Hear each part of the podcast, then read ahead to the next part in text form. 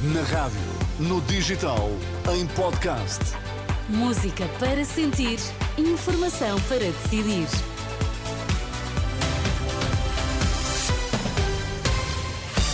Olá Pedro Queiro, boa noite. Que notícias é que estão em destaque a esta hora? Olá, boa noite. A embaixadora da Rússia chamada ao Ministério dos Negócios Estrangeiros, que quer esclarecimentos sobre a morte de Navalny. Nos Açores, José Manuel Bolieiro foi indigitado presidente do novo governo regional.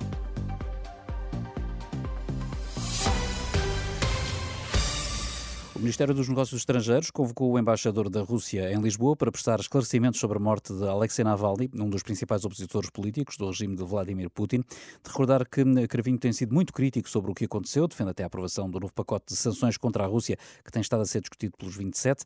Já o embaixador russo em Portugal reagiu apenas uma vez à morte de Navalny para criticar o que diz ser a politização dos meios de comunicação social portugueses.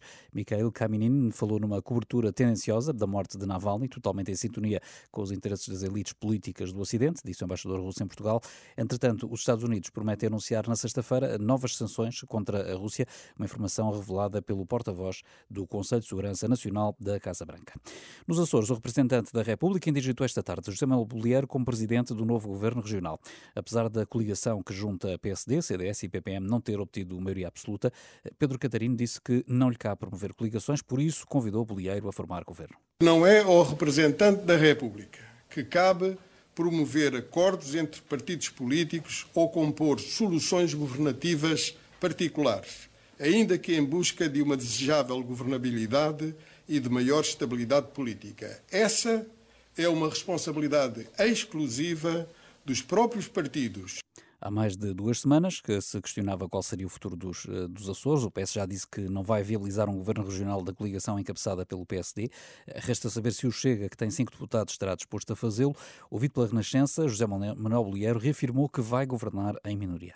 Nós faremos um exercício democrático pela estabilidade e pela governabilidade com uma, um governo de maioria relativa, com o necessário diálogo e concertação com todos os partidos políticos em sede parlamentar. Não teme que exista logo à partida uma rejeição do programa de governo? Eu creio que os partidos políticos têm um sentido de responsabilidade eh, na defesa do interesse da, do, dos Açores, da governabilidade e da estabilidade José Manuel Bolieiro, em declarações eh, ao jornalista Pedro Mesquita. Marta Temido e Miguel Pinto Luz eh, defendem que a Procuradora-Geral da República deve manter-se no cargo. No debate Conversa de Eleição, transmitido no canal do YouTube da Renascença, a ex-ministra da Saúde e presidente da Conselhia do PS Lisboa defendeu que os mandatos devem ser cumpridos. Demitiríamos, eh, eventualmente, ou a senhora Procuradora-Geral da República apresentaria a sua demissão. O que é que ganhávamos com isso? Uh, admitindo que não há aqui uma questão, e eu admito e acredito, que não haja aqui uma questão de uh, má fé ou de incúria ou de negligência ou o que quer que seja. Portanto, para mim, a, a questão a esse, nesse plano não, não se coloca, não vou por essa linha e, temendo ser até politicamente incorreta, uh, diria que me, me choca um pouco ver alguns advogados que são parte em processos, depois utilizarem o espaço de comentário político para tomar certas e determinadas posições.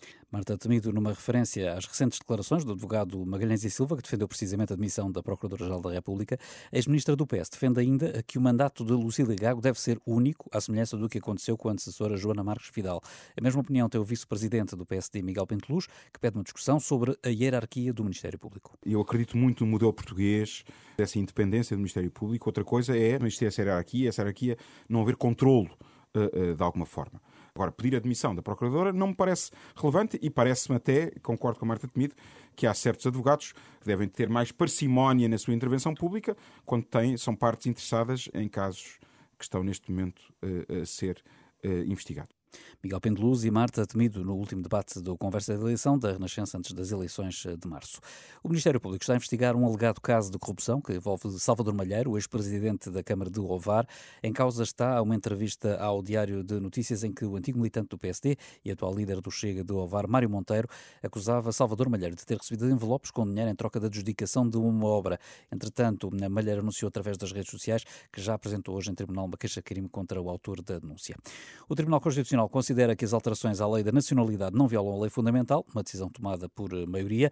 O Presidente da República tinha pedido a fiscalização do decreto do Parlamento, alegando que alterações à lei podem criar obstáculos adicionais à concessão da nacionalidade portuguesa a reféns israelitas que estão na faixa de Gaza. O Tribunal Constitucional tem, contudo, interpretação diferente, anunciou luz verdade às alterações à lei da nacionalidade.